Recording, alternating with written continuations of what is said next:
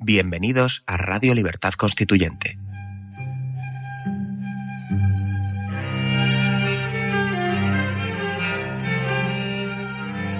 Están escuchando Radio Libertad Constituyente con don Antonio García Trevijano.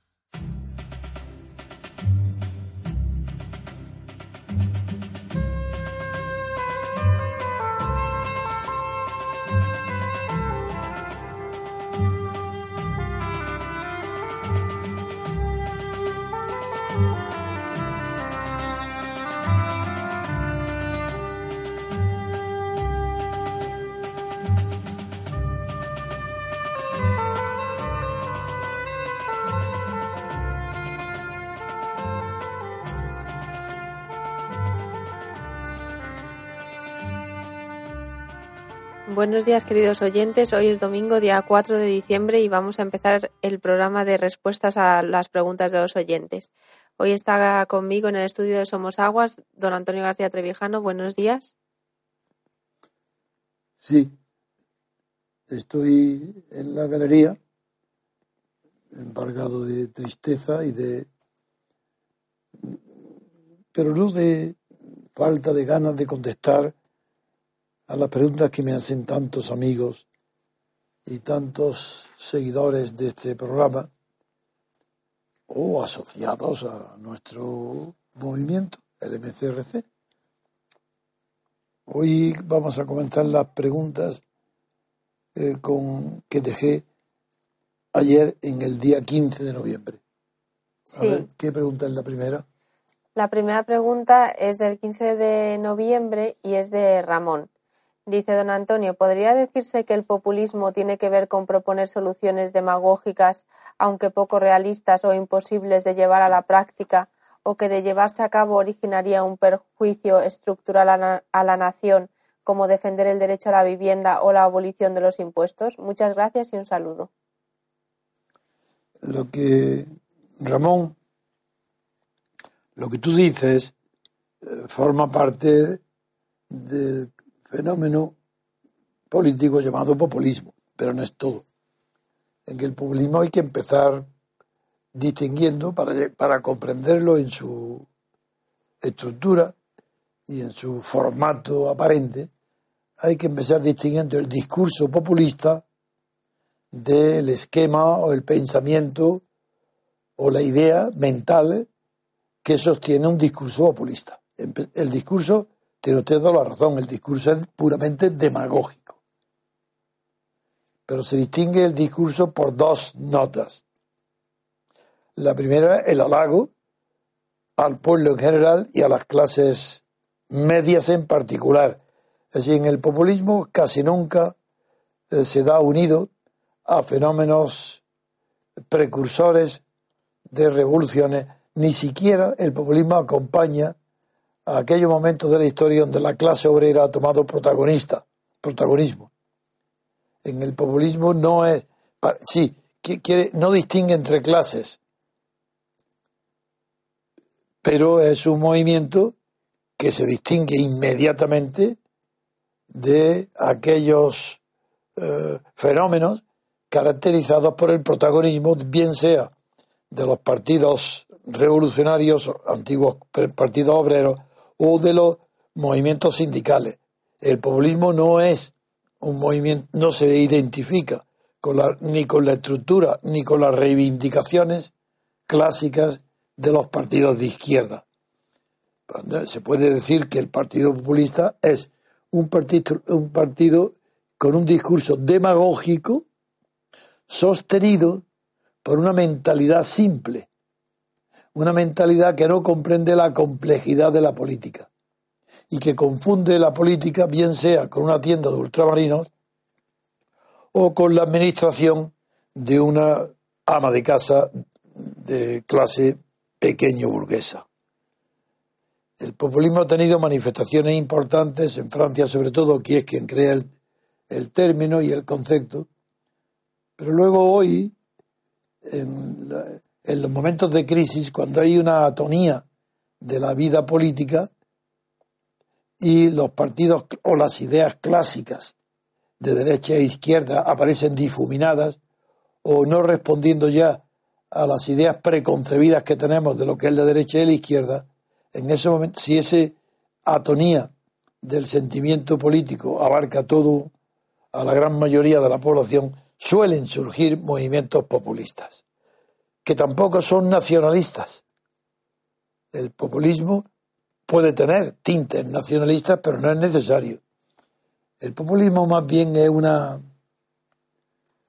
idiotez de la mentalidad política, que reduce a términos sencillos, simples, el complejo problema de la administración pública, del Estado.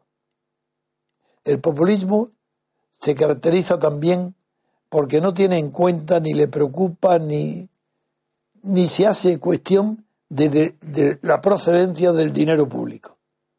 El populismo cree que el Estado es como si tuviese el Estado el Banco Central y el dinero fuera una cuestión de emisión de billetes de papel moneda. Sí, con absoluta libertad y sin sujeción a ningún organismo internacional que lo supervise o que lo. Si un Estado es, para el populista, es un poder central que tiene a su disposición una fábrica de emisión de billetes de papel. Y en este sentido, el populismo no tiene más que programar, decir, prometer a las clases medias bajas y, claro, de rechazo también a las clases más pobres, prometer el oro y el moro, porque no se preocupa jamás de dónde sacará el dinero para cumplir sus promesas populistas. Así que, en resumen, las dos características del populismo es la externa, que se confunde con la demagogia pura, y la interna, que es un cerebro débil, una concepción de la política infantil.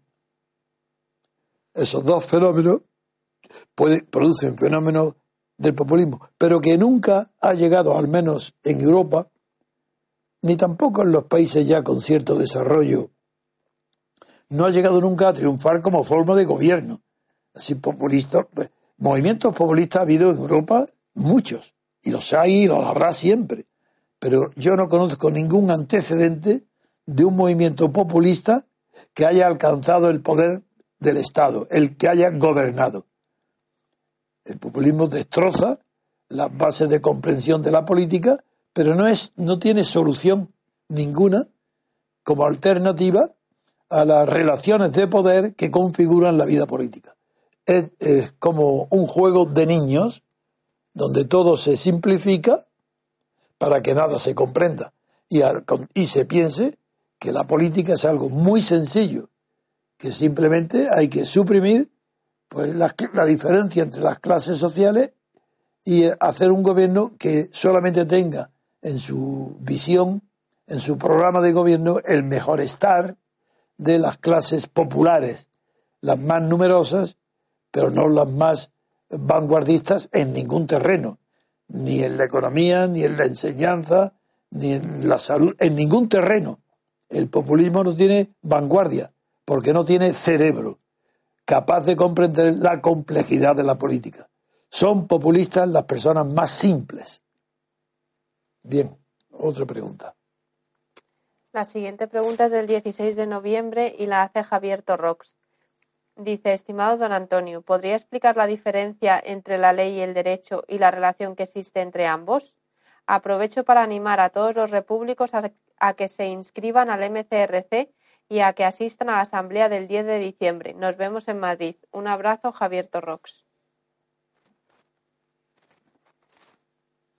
Bien, querido Javier, mm, me preguntas por la diferencia existente entre los conceptos de ley y derecho. Mm, antiguamente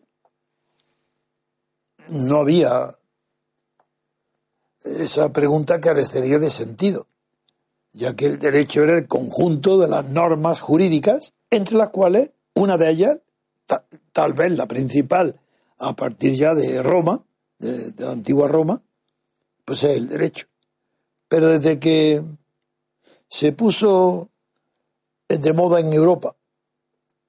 La, la filosofía y el concepto positivo de las normas, la diferencia actual entre ley y derecho es un abismo.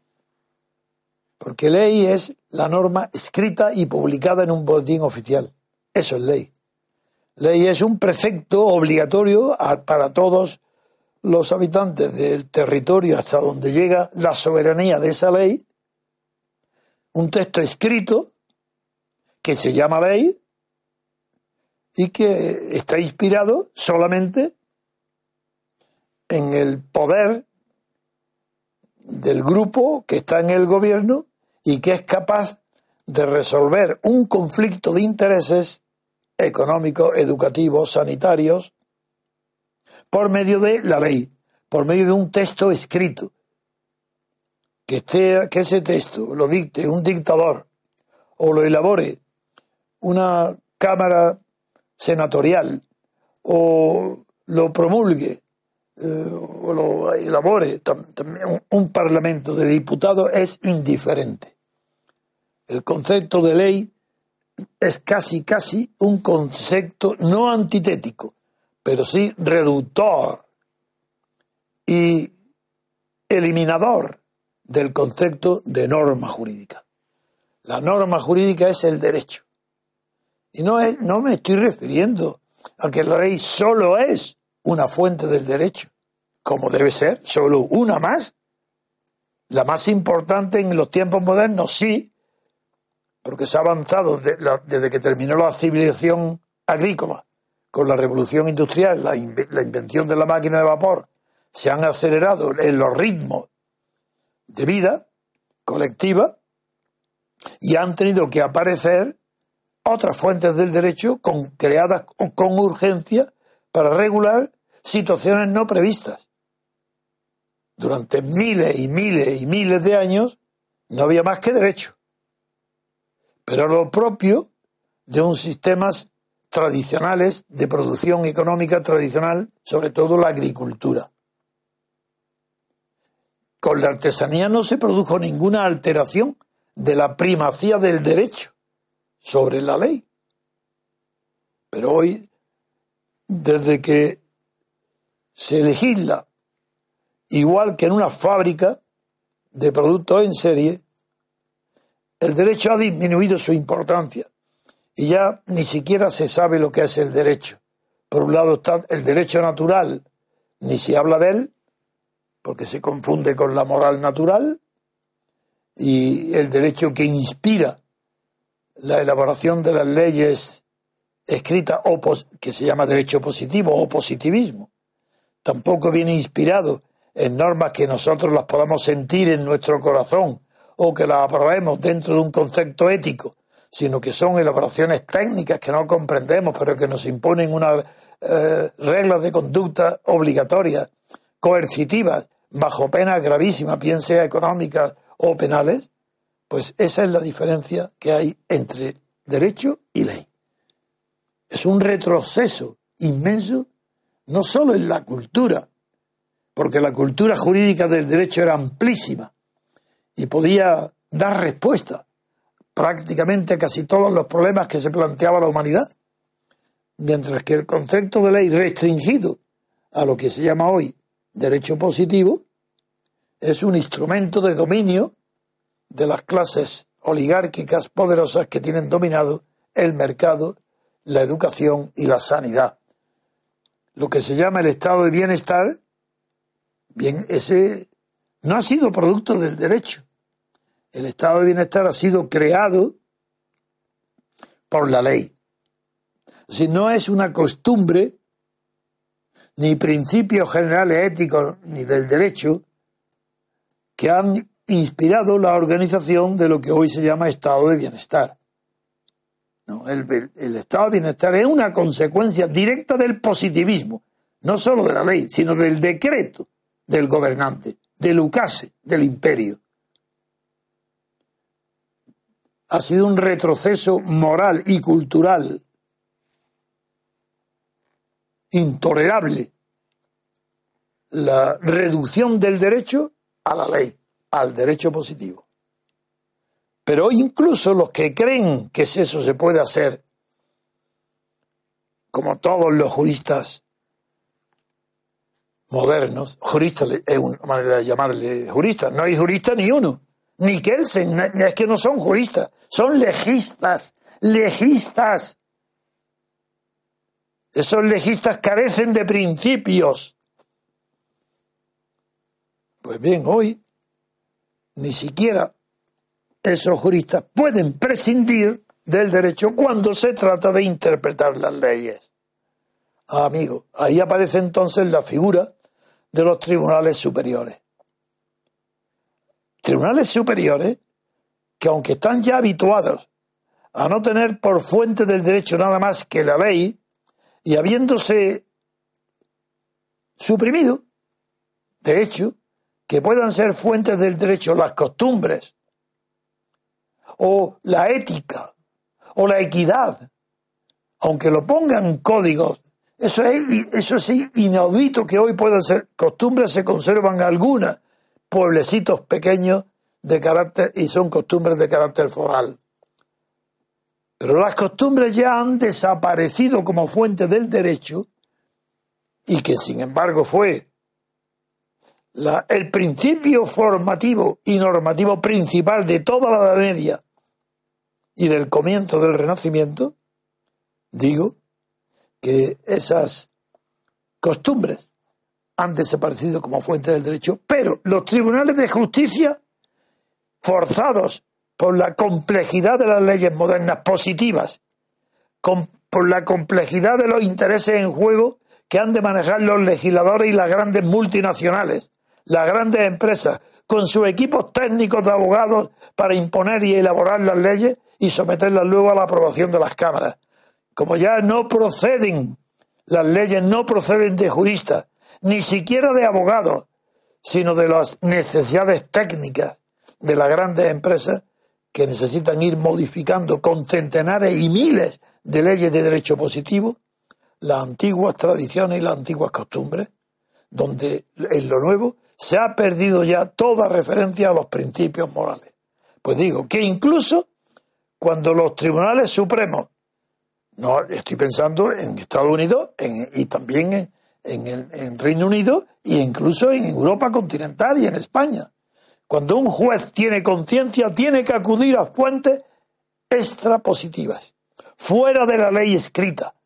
Y ahí aparece otra vez la recurrencia que tienen que tener las buenas sentencias del Tribunal Supremo, de los Tribunales Supremos, ¿a qué? A otras fuentes del derecho, como son las costumbres, la ética, la moralidad pública, lo que se llamaba buenas costumbres, aunque ya no aparezcan en los códigos ni en las letras las costumbres de un buen padre de familia ni de un buen administrador, eso ha desaparecido con la letra escrita. Sin embargo, los tribunales no tienen más remedio que acudir a esas fuentes extrapositivas para poder aplicar las leyes positivas. Las fuentes son leyes positivas. Los criterios de aplicación son el derecho. Esa es la diferencia que lo que se invoca ante los tribunales son leyes. Pero los tribunales, si son buenos, si son justos y al final no tienen más remedio que combinar lo escrito con la moralidad no escrita, con lo que se puede llamar moralidad social, que ya dejó de ser. Antes el derecho era la expresión de la moral social, hoy no. Porque como el derecho se ha reducido, no es más que ley, las leyes positivas, las que regulan las televisiones, los cables, las telefónicas, todos los multinacionales, los internet, esas no tienen ya nada que ver con el derecho. Esas son leyes tecnológicas. Y en esas leyes tecnológicas no están inspiradas con ningún criterio que tenga relación con el orden moral natural, ni con el derecho natural, ni con costumbres inveteradas, ni con los buenos usos o buenas prácticas palabra de contable que solamente se utiliza en la auditoría para decir si un gobierno, una empresa grande ha utilizado métodos de sentido común y sin engaño para llevar la contabilidad o las auditorías, las buenas prácticas. En fin, querido Javier, esas son las improvisaciones que se me ocurren para responder a tu pregunta sobre la diferencia entre ley y derecho. Yo soy un, un estudioso del derecho Y al ser estudioso del derecho soy un jurista. Y al ser un jurista tengo en mi cabeza muy metidos los criterios jurídicos para interpretación de las leyes escritas. Por eso tengo una superioridad inmensa sobre todo aquellos conjuntos de abogados y profesionales de la ley que no son profesionales del derecho, porque no tienen criterios hermenéuticos profundos para interpretar los textos escritos. Gracias, Javier, por tu pregunta. La siguiente pregunta es de Roberto Aláez del día 16 de noviembre de 2016. Vencer a las manadas, partidos derrotando a su macho alfa. Hola, soy Roberto el Danzarín. Ya he estado en el estudio un par de veces. Llevo tiempo pensándolo y creo que puede ser buena idea para pasar a la acción directa a ver qué le parece a don Antonio. ¿Por qué no nos reunimos unos treinta repúblicos al menos, armados de valor y conocimiento, y vamos a alguna conferencia o charla de estos políticos actuales, Iglesias o Colau, que sepamos que van a asistir los medios de comunicación, y como crean debate o turno de palabra al final de cada charla, entramos en acción desmontándoles por completo y en directo delante de su gente. Vamos y les dejamos en ridículo en su propia casa, desarmados por completo y al dejarlos desarmados es cuando les retamos delante de todo el mundo y la prensa a que se atrevan a un debate en directo con usted o con los repúblicos. Igual es meterse en la boca del lobo, pero creo que estamos preparados y tenemos las armas suficientes para derrotar a la manada entera si derrocamos a su macho alfa. Con el dicho popular de si Mahoma no va a la montaña, la montaña va a Mahoma, creo que ha llegado el momento de salir a la acción y conquistar la libertad política. Un saludo a todos los repúblicos. Sí, con mucho gusto, Roberto, me acuerdo de ti. Eh, y creo que lo que propones es muy sensato. Eso no es nada que sea ni desagradable ni alteración alguna del orden público, puesto que el orden público solamente se puede alterar en los donde haya previamente un orden público. Entonces se puede alterar el orden creando otro orden o un desorden sin crear ninguno. En fin, esa introducción pequeñita es para decir que me, que me parece muy bien tu propuesta que es practicable con una sola condición, que ese grupo bien, idóneo, pensado de 25 o 30 personas, se pronuncie siempre en las formas y en el fondo con absoluta educación, control de sí mismo, dominio de la palabra, lacónico, no lo que se llama un rollo, sino en concreto desarmar a todo el, argumento que no descansa en nada más que en palabras, de los grupos de Podemos, de PP, de PSOE y de Ciudadanos. Creo que la idea es muy buena y que yo también creo que el MCR está maduro para tener en cada ciudad un grupo que acuda con educación, sin, sin ningún síntoma ni de nerviosismo, ni de desafío, ni chulería, todo lo contrario de ellos. Con calma y seguridad, exponer por qué lo que dicen es falso y cuál es la solución que nosotros proponemos en lugar de la falsedad del estado de partido. Enhorabuena por la idea. Yo, desde luego, en la asamblea que supongo que asistirá, debe de proponerla como una moción para la acción de este nuevo curso de nuestro año y desde luego yo, si tengo la oportunidad de oírte, la apoyaré vivamente. Así que es una magnífica moción para ser propuesta y aprobada en la Asamblea del día 10 de diciembre próximo, de nuestra Asamblea. Gracias por tu colaboración, Roberto. La siguiente pregunta es del 16 de noviembre y la hace Adrián. Dice, hola, don Antonio. Como repúblico activo de un grupo provincial del MCRC, nos ha surgido la oportunidad de contactar con asociaciones ajenas a nosotros, pero que buscan exactamente nuestros mismos objetivos. Sistema electoral de distrito unipersonal, ruptura desde fuera del régimen, etc. Para pedirles que se unan al MCRC y así sumar fuerzas. Pero un problema que se nos planteará es que estas asociaciones no querrán perder su nombre sus fundadores, por natural ego y orgullo, no querrán perder el nombre para ser absorbidas por el MCRC, por lo que posiblemente propondrán formar una coalición con otro nombre. Mi pregunta es ¿Qué opina usted de que el MCRC cambie de nombre en una posible futura coalición de asociaciones civiles que busquen lo mismo que nosotros? ¿Lo ve conveniente para solucionar la lucha de egos? ¿O el MCRC nunca debería perder su nombre y las asociaciones que quieran unirse a nosotros deben primero renunciar a sus nombres? Un saludo.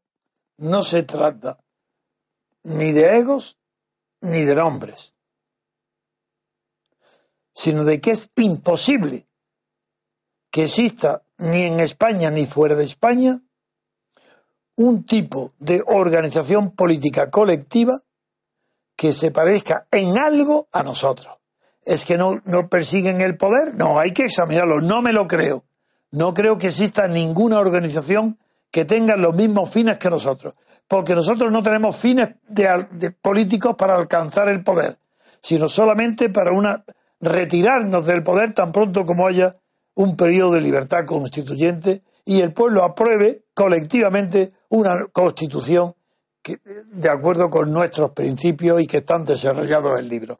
¿Cómo puede haber otro grupo igual que nosotros si no tienen publicaciones ni sé quién? Y que, es que no me lo creo, no es verdad.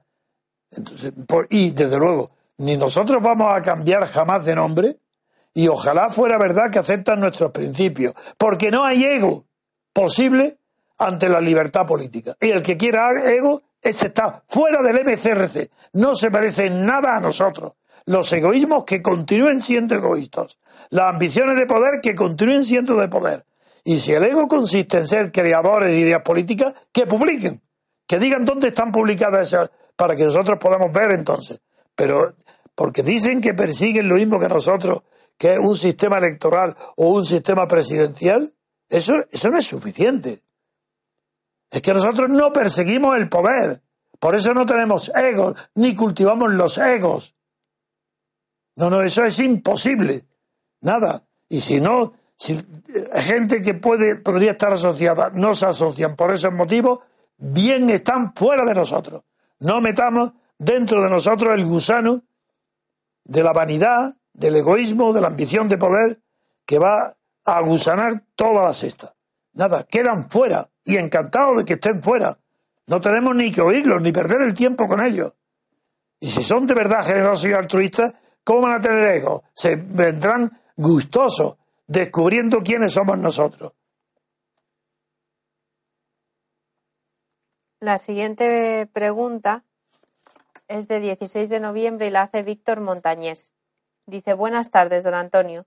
Tras haber seguido atentamente sus rigurosos análisis sobre la actualidad política, me complace formularle un par de preguntas y darle las gracias por su atención y sus interesantes programas. ¿Es España una nación de naciones tal y como afirma el señor Miquel Iceta del PSC? ¿Qué opinión personal le merece el cambio climático? ¿Cómo valora el discurso negacionista de Donald Trump respecto a este tema? Son muchas preguntas en una sola, tres preguntas. Voy a responder, por tanto, a la primera, nada más. La primera es que el concepto de nación de naciones, que qué me parece? Pues una tontería, una mentira, eso no existe. Se puede hablar metafóricamente de España como nación de naciones porque de la nación española han surgido las naciones de América hispanohablante la que habla en español. Toda esa América ha nacido de una nación. Pues bien, España es madre de naciones, ¿de acuerdo? Todas las de América del Sur, menos Brasil. Y la América Central, nación de naciones. Pero ¿cómo puede haber una nación de naciones? Pues ese es un concepto eh, antagónico. No puede congeniar los dos términos. Nación de naciones, solamente para la independencia de ellas sí, una nación de la que vayan surgiendo muchas naciones luego en procesos de independencia, bien sea bélica o bien sea por organismos internacionales, pues bien, se puede llamar nación de naciones. Es una metáfora, una cuestión metafórica, pero que hace imposible que sean coetáneas en el tiempo la nación y las naciones. Tiene que haber una diferencia temporal. Había una, una nación primigenia que luego se ha deshecho, se ha desilvarado se ha desestructurado y ha formado 30, 40, 50 o mil naciones. Pero nación de naciones coetáneas a la vez Eso es un anacoluto. Eso no sirve gramaticalmente de nada y no significa nada. Un absurdo. Otra pregunta. Vamos a hacer una pausa y regresamos enseguida. Ya falta muy poco para el acontecimiento histórico que será la primera Asamblea Nacional del Movimiento de Ciudadanos hacia la República Constitucional. Tú puedes formar parte activa y protagonista en ello. Si hasta ahora no has podido inscribirte a través de los medios que hemos habilitado en nuestra página web o bien mediante el pago de la transferencia bancaria, queremos comunicarte que también podrás hacerlo el mismo día de la Asamblea, en la propia mesa de recepción. Basta con que estés asociado al MCRC, presentes tu DNI y abones el importe de la asistencia. MCRC. La libertad viene en nuestra busca. La siguiente pregunta la hace César García el 16 de noviembre de 2016. Dice, estimado don Antonio, recientemente usted explicaba la importancia que había tenido el voto oculto para entender por qué no había acertado, no habían acertado las encuestas previas a votaciones recientes como las presidenciales de Estados Unidos o la consulta en el Reino Unido para salir o no de la UE. Al hilo de su reflexión, me gustaría saber qué opinión le merece el uso que se hace de las redes sociales y los medios de comunicación digitales en las campañas electorales actuales. Le adjunto un extracto de un artículo en el que se relata cómo el equipo de campaña de, Trump utilizó la información que le proporcionaba la analítica de datos en redes sociales para decidir dónde y cómo invertir el dinero en propaganda. Esa analítica de datos de los mensajes enviados en las distintas redes sociales también sirvió al equipo de Donald Trump para anticipar horas antes de la finalización de la votación cuál sería el resultado final. Muchas gracias por su tiempo y, ejemplo de vida. Y el, el trozo del artículo que nos manda dice la victoria de Trump tiene muchas explicaciones desde diversos enfoques y uno de los más destacados fue la apuesta del candidato a la interpretación de data para conocer cómo venía, cómo venía su campaña. El candidato republicano entendió que su oportunidad radicaba en impactar a los ciudadanos con mensajes fuertes y en donde ellos realmente estaban, las redes sociales. Al tener difusión constante y gratuita en los programas de televisión y radio de las principales cadenas norteamericanas, el equipo de Trump pudo, pudo destinar gran parte de su presupuesto a crear segmentados en Facebook, Twitter, YouTube, e Instagram, llegando así a sectores claves a lo largo y ancho de todo el país. Implementada esta campaña que se fue profundizando a medida que se acercaba la fecha de la elección, el foco pasó a analizar las tendencias y comportamiento de los usuarios en ámbitos digitales para tener sondeos realistas sobre sus oportunidades en cada estado.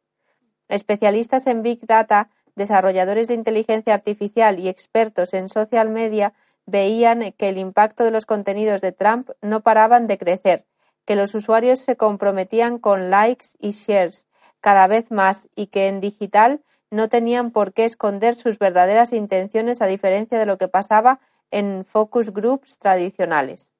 Bien, eh, he entendido la pregunta, porque la, César la, las ha formulado muy bien, muy clara, y te agradezco la información. Pero, desgraciadamente, yo no soy la persona más indicada para comprender bien eh, el complejo tecnológico que implica eh, el dominio de las redes sociales para una campaña política y no tengo juicio propio.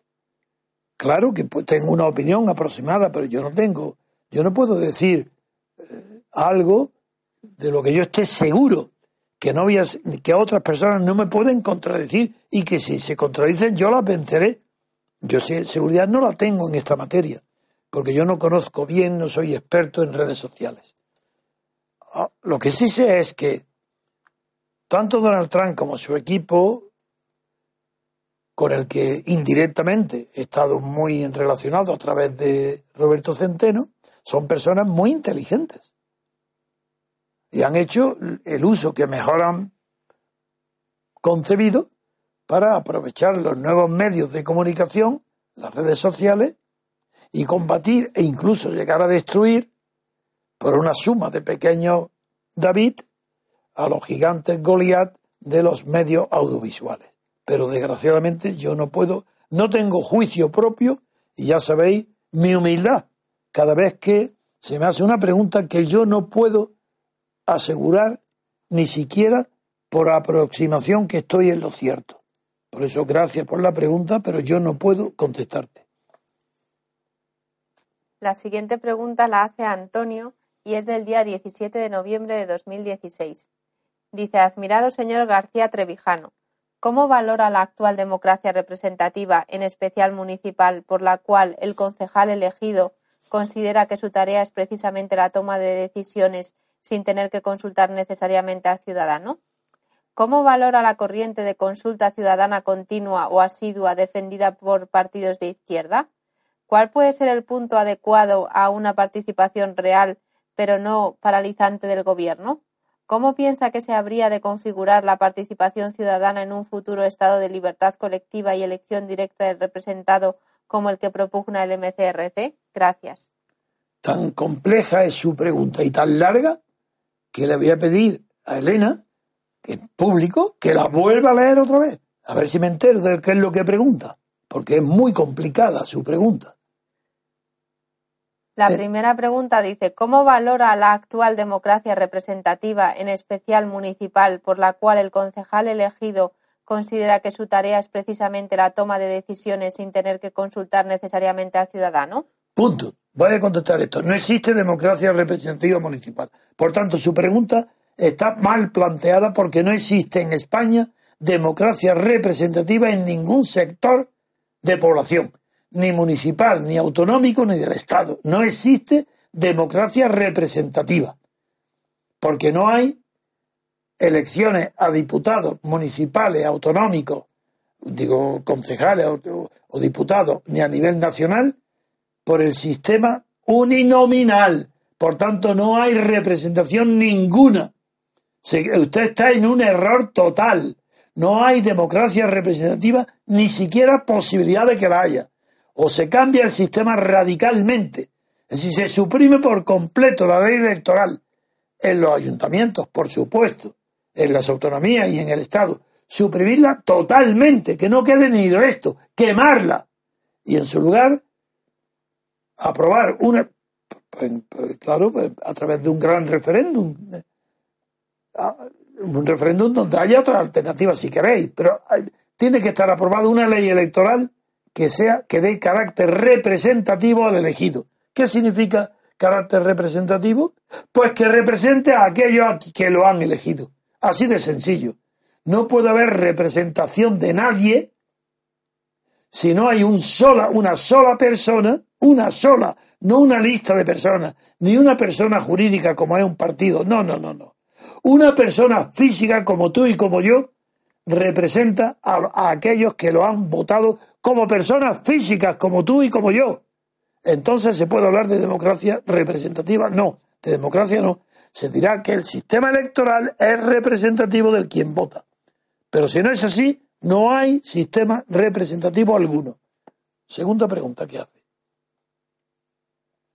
La segunda pregunta es ¿cómo valora la corriente de consulta ciudadana continua o asidua defendida por partidos de izquierda? Nada, absurda, no saben lo que hacen quieren imitar a cosas inexistentes en los pequeños cantones suizas, se hacen referéndum, plebiscitos, se organizan consultas populares, muy bien, de niveles de población muy pequeños y, y, sobre cuestiones muy pequeñas, nunca de ámbito nacional ni de ámbito superior al del pequeño número reducido de personas que participan en esas consultas. Otra pregunta esa es que no existe tampoco esa posibilidad. No hay los partidos de izquierda cuando piden sistemas participativos no saben lo que dicen. Es más, las únicas personas intelectuales que se pretenden ser filósofos, como Habermas, por ejemplo, y que escribe un libro sobre la democracia representativa, hace el ridículo intelectual. Eso es para tirarlo a la hoguera sin leerlo. Son porquería intelectual. Eso es para atrasados mentales. Democracia representativa, por no decir lo que empezó diciendo, democracia deliberativa. ¿Son democracias deliberativas? Las derivadas de la teoría de Rousseau. A ver dónde hay una en el, en el mundo, una democracia que sea deliberativa. Pero ¿cómo? Para ser deliberativa tiene que tomar decisiones, ¿verdad? ¿Cómo las toma? ¿Deliberando? Y en el momento del voto, ¿qué importancia tiene la deliberación? ¿Pero es que acaso han leído literalmente a Rousseau y no saben lo que es? No, a ver, otra pregunta. Es que son demasiadas tonterías. Eso no, no la suya. Digo, eh, los que creen en esas estupideces. ¿Cuál puede ser el punto adecuado a una participación real pero no paralizante del gobierno? No le entiendo la pregunta. Otra pregunta, esa no la entiendo. ¿Cómo piensa que se habría de configurar la participación ciudadana en un futuro estado de libertad colectiva y elección directa del representado, como el que propugna el MCRC? ¿Cómo me imagino? Pues hay un censo, pues una división de España, o del país que sea, una división en distritos electorales muy bien hecha, científicamente hecha, de tal manera que el valor de un voto sea el mismo en cualquier parte del territorio. Segundo, que se votan nada más que a personas, si no, no es representativo de nada. Tercero, que tiene que haber separación de poderes. Una elección para, el, para constituir la Asamblea Legislativa con un conjunto de diputados y otra elección separada en el tiempo, distinta, pero legitima, con la misma legitimación de la soberanía popular, que es los electores directamente eligen al presidente, al jefe del Estado o presidente de la República. Ahí sí hay separación de poderes y sí hay representación. Así se resuelve. ¿Hay alguna otra pregunta o ya están contestadas todas? Ya están contestadas todas. Pues venga, otro, otro señor. Y perdona que haya tenido que contestarte, Antonio, de una manera tan rotunda, porque no se puede preguntar como tú haces. Se hace una sola pregunta y muy bien redactada, muy bien concebida, para que pueda ser respondida de verdad, bien, con coherencia. Bueno, el siguiente email también lo manda el mismo señor, Antonio, y hace también varias preguntas en el email. Vaya manía. Venga. Dice, estimado señor Trevijano, ¿cómo valora la actual situación de dependencia o independencia en la que se encuentran los funcionarios interventores y secretarios de administración local? Por, Dios. ¿Pero qué pregunta me hace? eso eh, tendría que entrar adentro del sistema administrativo, dentro de las leyes de la administración local. Luego ver a qué se refiere con dependencia o independencia.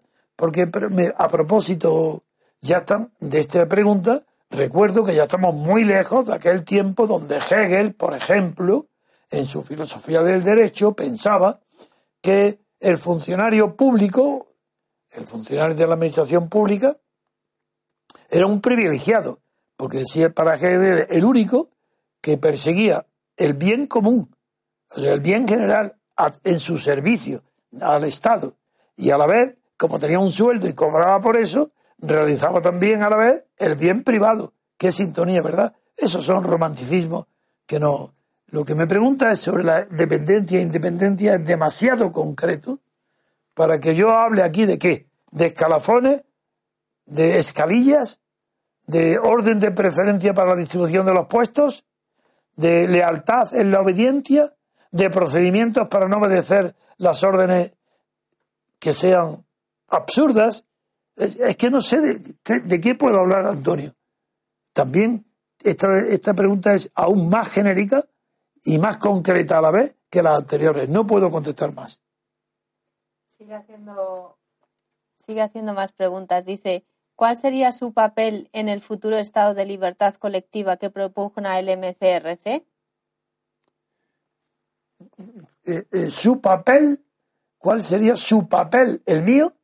Supongo solamente puede ser eso. ¿Cuál sería su papel en el sistema que propugna el MCRC? Pues le entiendo, ninguno. No tengo la menor ambición de, bueno, papel, si vivo, seguiría inspirando el movimiento como ahora. Y si no vivo, pues ya, ya no, no podría contemplarlo ni desde el otro mundo porque no creo en otro mundo más que en este.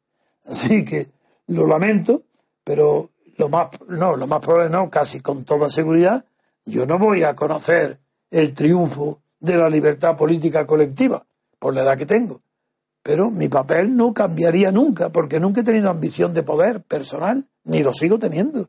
A mí eso me parece ridículo. Yo creo que tengo una preparación muy superior a la que pueda desempeñar un jefe de Estado, un jefe de gobierno, ni un presidente de gobierno. Así de claro lo digo yo tengo una preparación que excede por completo los conocimientos y facultades que requiere ser un jefe de Estado o un presidente de la República. Por eso no he pensado nunca. Yo quiero desarrollar mis conocimientos. Y como la política es sobre todo acción, yo no puedo limitarme a ser un intelectual o un filósofo que dé pensamiento político, sino va acompañado de una teoría de la acción. Por eso mi acción no se ha contentado con publicar la teoría pública de la República, cuyo último capítulo versa exclusivamente sobre la acción política, sino que he tenido que fundar un movimiento activo, el MCRC, para que lleve adelante los proyectos intelectuales que he concebido, porque todo lo que yo he concebido está en función de la acción. No soy un intelectual, un pensador, sí, político, y todo el pensamiento político, si no está enfocado a la acción, es utópico y yo no soy utópico.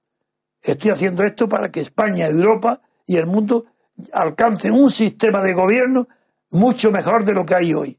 Incluso perfeccionar el de Estados Unidos. Y por eso mi obra fundamentalmente ha sido teórica. Y ahora prácticamente dirijo el MCRC con mucho orgullo. Y, y se verá en la próxima asamblea del día 10, como a pesar de las penas, a pesar de todas las calamidades que caen sobre mí, tengo el orgullo de haber creado el MCRC y de seguir presidiéndolo. Otra pregunta dice, ¿qué mecanismos de control se implantarían? En especial... ¿Quién, hace la pregunta? Este mismo hace otra pregunta. Pero, pero, que se ha querido el pobre Antonio. a ver, ¿qué, qué pregunta hace? Dice, ¿qué mecanismos de control se implantarían, en especial en la administración local? Bueno, Antonio, creo eh, que lo que me, me está pidiendo es que funde una universidad, exclusivamente dedicada a la administración pública. Dentro de la administración pública, exclusivamente dedicada a la administración local. Y dentro de la administración local, que te nombra a ti rector de esa universidad, pues venga, contesta tú a esas preguntas. Yo no lo sé. La siguiente pregunta es del 17 de noviembre de 2016 y la hace Manuel. Dice, buenas tardes, don Antonio. Soy Manuel, de Valencia. Hace años que me identifico con su pensamiento político. En su libro de Teoría pura de la República se centra usted, como es lógico, en la materia propia de la República, y no entra en la estructura y contenido de la Constitución de la Nación. Y aunque alguna vez se ha pronunciado en la radio sobre la materia que debe ser objeto de regulación constitucional, le agradecería que me despejara la duda que tengo a través de la pregunta que le formulo. La pregunta es la siguiente.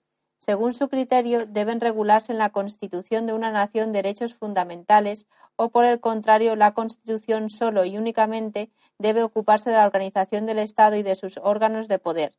Dicho de otra manera, la Constitución solo debe contener parte orgánica y nada de dogmática, dejando la regulación de los derechos tanto fundamentales como no fundamentales a la legislación ordinaria.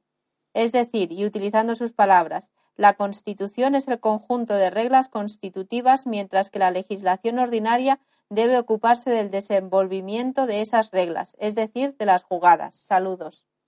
Sí, eh, lo he entendido muy bien. La pregunta está muy bien redactada y Manuel me agrada mm, porque ha comprendido bien. Eso no quiere decir que en la Constitución además de las reglas de juego, que el fin, el 99% del, de la finalidad de la Constitución es definir las reglas de juego. Nunca una jugada. Como son reglas de juego, hay algunas cuestiones, como las que se llaman derechos fundamentales, que no pertenecen tampoco al juego, porque como tal derechos fundamentales son indiscutibles. Pero por eso tampoco pueden, deben de estar en la Constitución son, por ejemplo, eh, todos los españoles serán buenos y benéficos. ¿Cómo se va a decir esa tontería? Pues eso estaba figurado en la constitución del, de la, del año 8. Pero ¿cómo? Es que los derechos fundamentales no son solo los del referente a la salud y a la vivienda, que en eso se está concentrando ahora el tema sobre todo, y en el empleo.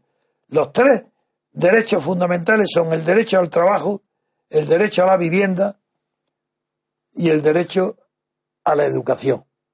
Ah, perdón, al trabajo, la vivienda, la salud y la educación. Cuatro. Esos derechos fundamentales, no por ser derechos fundamentales y ser fines que deben de alcanzar las reglas de juego, No pueden ser reglas de juego. Porque son fines que mediante las reglas de juego han de ser alcanzados. Pero si lo pones como fines, ya no hay reglas de juego porque le has dado un valor absoluto. Y se dice que todo el mundo tiene derecho a una vivienda digna, mientras eso no haya un juez de primera instancia que acepte una demanda de cualquier persona que ya busca una vivienda digna y no la encuentra, y se admite la demanda de un juez y el juez condena al Estado y, anula el precepto de la Constitución, eso es mentira todo, no existe. Por tanto, soy contrario a que los principios de los principios fundamentales figuren entre las reglas de la Constitución, porque no son reglas. Si son principios y fundamentales, pues la sociedad entera tendrá que perseguirlos. Y si no se reúne ni siquiera un principio de mayoría orgánica de la sociedad de un 50% para sostener esos principios, mal sostenidos están porque lo digo una letra de la Constitución. Si las constituciones no hay que confundir el texto escrito con el contenido de las constituciones. Una constitución contraria a la, al pensamiento y los sentimientos de la mayoría social es inaplicable, nunca se aplicará. Con eso eh, creo que, repito, que usted está en lo cierto cuando interpreta mi pensamiento como contrario a que figure en la Constitución ninguna jugada. Y es una jugada, por ejemplo, decir que todos los eh, desahucios serán inaplicables, serán inejecutados. Eso, eso, es, eso, no es una regla de juego, eso es un principio. ¿Cómo ser ese principio? Desaparecerían todos los alquileres de un plumazo.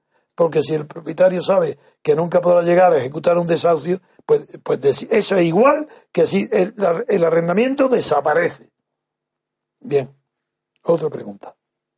La siguiente pregunta es del 19 de noviembre y la hace Creonte. Dice, estimado señor Trevijano, me gustaría agradecerle su lealtad, dedicación, esfuerzo y constancia hacia la libertad. Su búsqueda del conocimiento, erudición, obras y acción son una inspiración. También me gustaría agradecer la labor del equipo que cada día hacen posible la emisión del programa de radio. Mi formación no es humanista, por lo que ruego que disculpe mis errores de planteamiento. Recientemente he estado conversando con un amigo licenciado en Derecho sobre el mandato imperativo en el contexto del artículo 67.2 de la Constitución española.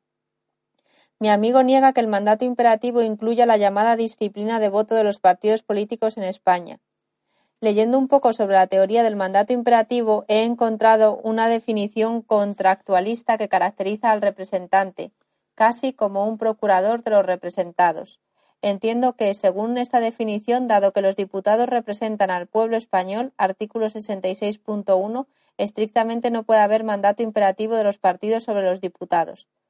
Comprendo que cuando usted sostiene que en España los diputados están sometidos a mandato imperativo de los partidos, está utilizando un concepto más refinado o moderno. Creo el origen del mandato imperativo se remonta a la Revolución Francesa, donde se usó como método de representación. En Teoría de la Constitución, Carl Smith afirma pero un mandato imperativo al estilo medieval con dependencia del diputado respecto de instrucciones y órdenes de organizaciones y partidos estamentales y de otra especie contradiría tanto el pensamiento de la unidad política como también al supuesto democrático fundamental, la homogeneidad sustancial de un pueblo, cuya unidad natural y política hace considerarle como idéntico. En este extracto Smith cita expresamente la dependencia respecto de instrucciones de partidos estamentales. Mi pregunta. ¿Qué definición de mandato imperativo se aplicó en la redacción de la Constitución española? ¿Sería tan amable de explicarme el origen y evolución del mandato imperativo desde que surgió hasta la actualidad? ¿Cómo respondería a alguien que sostiene que incluir a los partidos en el mandato imperativo es un uso alternativo del derecho? Muchas gracias. Con muchísimo gusto. En primer lugar, usted está acertado plenamente. Y las personas, su amigo que le contradice es un ignorante, no sabe nada de nada, ni ha estudiado, ni conoce a Smith, ni conoce el origen, ni sabe que el abate Sieyes, por qué derogó él el mandato imperativo, ni sabe interpretar la Constitución, por muy abogado que sea, no sabe nada. Eso se lo dice usted de mi parte. A ver si es capaz de articular una idea correcta sobre lo que es el mandato imperativo. Imposible. Vamos a ver. si fuera mentira, si no fuera aplicable a la Constitución española, si fuera errónea la doctrina de la prohibición del mandato imperativo, ¿por qué razón hoy los nueve o doce o quince, no sé, diputados del PSOE que han votado en contra de Sánchez, de las consignas de Sánchez, y que han votado que no a, la investidura de Rajoy, y que sin embargo han votado, han dicho que han hecho que no, para obedecer a la Constitución que prohíbe el mandato imperativo. Porque el mandato imperativo que ellos han recibido ha sido la abstención. Y entonces han dicho, no, nosotros no obedecemos mandato imperativo. Y tienen razón. Y como no obedecen el mandato imperativo, han votado lo que les da la gana, en contra del mandato imperativo que les ordenaba abstenerse. La gestora ha ordenado abstenerse, aplicando sanciones y castigos a quien no obedezca. Eso es mandato imperativo. Cualquier otra cosa es gana de enredar las palabras y los conceptos. Y yo pienso igual. Por eso digo que todas las leyes aprobadas en España son nulas porque obedecen al mandato imperativo del jefe de partido sobre todos los diputados de lista. Empezando porque su amigo no conoce siquiera qué es un diputado de lista. Ni ha estudiado la doctrina que apoya, sí, la, alemana, la doctrina alemana, ni las sentencias del Tribunal de Bonn, que son las primeras que justificaron de verdad el sistema que hay en España. Como no lo conoce, pues ¿cómo voy a discutir con un ignorante? Le dice usted de mi parte que su amigo es un pretencioso ignorante, que cree saber lo que no sabe. Y usted está en lo correcto. Hay un una prohibición del mandato imperativo, quiere decir que el jefe de partido no puede obligar a ninguno de los diputados a, a votar de acuerdo con las consignas que le dé. Tiene que dejarle libre en conciencia para que vote lo que le dé la gana. Y la disciplina de partido es contraria contraria a la libertad de voto dentro de la Asamblea y obedece al mandato imperativo de los partidos sobre los diputados. Eso lo sabe el mundo entero, incluso el mundo inglés, el mundo británico lo sabe también, porque tiene ahí anécdotas graciosísimas. Por ejemplo, si le cuento una, del siglo XIX, un diputado que se llamaba Chamberlain, que no tiene nada que ver con el que luego fue primer ministro en Múnich, el traidor, el que el traidor no, el que no entendió para nada quién ni quién era el Führer, ni quién era el nacionalsocialista, ni que el que no sabía lo que traía entre manos. Bueno, pues este tal Chamberlain dijo, toda mi vida he votado en conciencia, literalmente, sin obedecer disciplina alguna de partido, ni mandatos imperativos ajenos, ni, ni mandato imperativo alguno. Solamente, y confieso que esa vez que he votado en conciencia es la única vez que me he equivocado. Tenía razón el partido todas las veces antes. Le digo hasta esa ironía para saber que hay que conocer muy bien lo que significa mandato imperativo para poder hablar y opinar. Y si su amigo quiere hacer el ridículo, que opine. Pero usted no, siga diciendo lo que está diciendo. Hay mandato imperativo cuando se ordena, el aparato de partido ordena al diputado que vote en un determinado sentido. Eso es mandato imperativo. Y no hay otra concepción que esa, nada más que una. otra pregunta. La siguiente pregunta es de fecha 19 de noviembre de 2016 y la hace Miguel Romero. Dice, ¿cuál es su opinión sobre Aquilino Duque y en particular sobre su libro Suicidio de la Modernidad? Gracias. Yo no sé quién es Aquilino Duque, ni sé tampoco lo que es el suicidio de la modernidad. Son frases eh, metafóricas que yo no sé lo que significan. Suicidio de la modernidad. No lo sé. No le puedo responder lo que ignoro. Como tantas veces digo. Y seguiré diciendo. Yo no presumo, ni quiero saber todo, de ninguna manera. Pero aquello de lo que hablo, sí que estoy seguro de decir, eso lo conozco.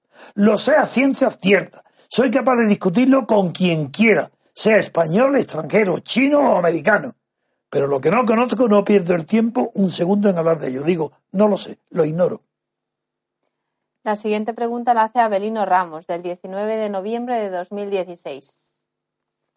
Dice, en 1995, Victoria Prego entrevista a Adolfo Suárez, quien desvela que Felipe González azuzaba a, los presidentes europeos para que le presionaran en favor de un referéndum para dirimir sobre monarquía o república en España. El expresidente confiesa que las encuestas de que disponía no le eran favorables, por lo que optó en, introducir en la ley de reforma política las palabras rey y monarquía, para saldar el asunto por favor, don Antonio, ¿puede comentar esta declaración? Salí el día 18 de noviembre en el programa La Sexta Columna. Ah, salió, perdón. Salió el día 18 de noviembre en el programa La, Sexta Columna. Muchas gracias. Eh, amigo Abelino, con mucho gusto. Él lo ha aclarado ya otra vez, pero ahora lo vuelvo a hacer. Mm, eso es falso, eso es mentira, pero falsedad absoluta. Eso fue una chulería una presunción de Suárez, que con un gesto, además absurdo, que no se utiliza nunca, él mismo tapándose con la mano el micrófono para que no lo oigan, vaya. Entonces fue un teatro. Mm, la cuestión de monarquía o república no fue decidida nunca, porque nunca fue cuestión, es decir, nunca fue cuestionada la monarquía de Franco. Ahora bien, la anécdota, el formalismo, de hablar, bueno, pero ¿qué pasa con la República? Ante un referéndum, lo nombramos, no lo nombramos, ante ese problema puramente formalista, la decisión de hacer un referéndum donde se metiera en el mismo saco la monarquía y la reforma del sistema dejado en herencia por Franco, se resolvió de una manera anecdótica y de una manera muy grotesca. Estaban reunidos Abril Martorell con Gutiérrez Mellado, el general, y con Adolfo Suárez. Y se planteó el tema este, formal, nada de serio. Pero el formal, bueno, claro, hay que convocar un referéndum y ver la monarquía, habrá que, entonces hay que nombrar la república, ¿no? Y se decidió allí que de eso nada. Pero antes de, tomar la decisión de no hablar siquiera de la posibilidad de un referéndum de la República, antes de eso, llamaron por teléfono a Felipe González que estaba con Javier Solana en Moscú. Y por teléfono le dijeron que Fraga no estaba presente en la reunión, pero que Fraga insistía muchísimo en que quería que se adoptara el sistema electoral británico. Claro, era normal. No solo porque él había sido embajador y había dado cuenta de la eficacia que tenía para la clase gobernante, sino que por ser franquista pensaba que si hay unas elecciones, si fueran sistemas uninominales y además a una sola vuelta, era seguro que ganaban los franquistas en, las 50 provincias, en los pueblos, en todos lados, porque los únicos conocidos que tenían nombre eran los franquistas. Y eso es la idea de Fraga. Frente a eso, todos los partidos clandestinos no tenían seguridad ninguna. No eran, eran desconocidos, sus figuras no tenían apoyo, nadie sabía quiénes eran y tenían la absoluta seguridad que si se adoptaba un sistema electoral como el de Estados Unidos, el del Reino Unido o el de Francia de De Gaulle, ellos quedaban barridos, saldrían nada más que los franquistas, los cargos, las personalidades franquistas, que eran las únicas conocidas públicamente. Entonces llamaron a Felipe y allí, y por teléfono se dijo, dijeron, se tiraron el farol de que si, si Fraga renunciaba al sistema electoral mayoritario de distrito unipersonal y se adoptaba el sistema proporcional existente, en, menos en Francia, en todo el resto de Europa, de Europa continental, que renunciarían a la República. Pero si a la República habían renunciado desde mucho antes, si eso lo he vivido, eso fue falso. Lo que el programa de Victoria pregó, eso era una falsedad absoluta inventada por Suárez para presumir de que, porque ponía bien a Felipe González, figuraros, Felipe González presionando a los presidentes de gobierno, jefes de Estado de Europa, para que en España hubiese celebrado un referéndum con, con uno de los alternativas a la República. Es tan absurdo, tan imposible de creer que esa mentira no hace más que para niños. Eso es falso, rotundamente falso. Bien. Bien. Con eso terminamos el programa de hoy. El día estamos ya en contestando a las preguntas del día 19 de noviembre. Todavía tenemos algún retraso porque hay cada vez más preguntas, pero seguiremos respondiéndolo. Y ahora ya vamos a informar estas eh, preguntas, este contacto directo de vosotros conmigo, porque es el preámbulo a la asamblea próxima ya, del día 10 de diciembre, donde aunque es verdad que se han aumentado algo el número de asistentes, de que se han afiliado y de representación, que ya pasamos, en la suma de los dos pasa de 400, sin embargo, todavía en el número de presentes va muy bajo. Y os pido por favor que quedan nada más que 3, 4, 5 días, que os, que os afiliéis, que asistáis en masa. Así que hay faltan de Madrid, hay 250 afiliados. Pero si es que esos 250, solamente que falte uno, si está enfermo nada más. Es que no tiene sentido que viviendo en Madrid se esté afiliado años oyéndome y luego en una asamblea constituyente nada menos no asistir. Eso es que no lo puedo comprender. No tiene sentido. Así que, ¿qué es esto? ¿Tanto esfuerzo cuesta asistir un día después de 10 años que llevo en el programa haciendo y de los años que fundé la asamblea? Un día. No, no, no podéis hacer ese esfuerzo. En, en, la ciudad de la imagen que hay, hay parking que es que cuesta tanto dinero desplazarse, hay metros, hay ferrocarriles, hay, si es que hay muchos medios de comunicación y autobuses, si no cuesta nada. Y que, 40 euros la asistencia, cuando hay que pagar tantísimos gastos de organización, de local, de sillas, de sonido, de todo lo que la organización que implica un acto importante y numeroso. ¿Cómo es posible que haya en Madrid? Yo ya me dirijo nada más que lo de Madrid no puede haber en Madrid alguien que tenga simpatía por mí o por el MCRC o que se haya apuntado alguna vez o alguna vez no haya oído, que no venga a la asamblea para darme las gracias.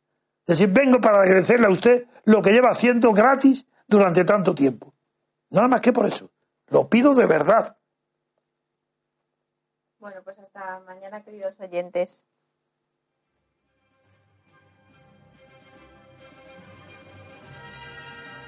Gracias por haber escuchado Radio Libertad Constituyente. No olviden visitar la parrilla de programación en la nueva página web del Movimiento de Ciudadanos hacia la República Constitucional, en la dirección www.mcrc.es. Radio Libertad Constituyente. La libertad viene en nuestra busca.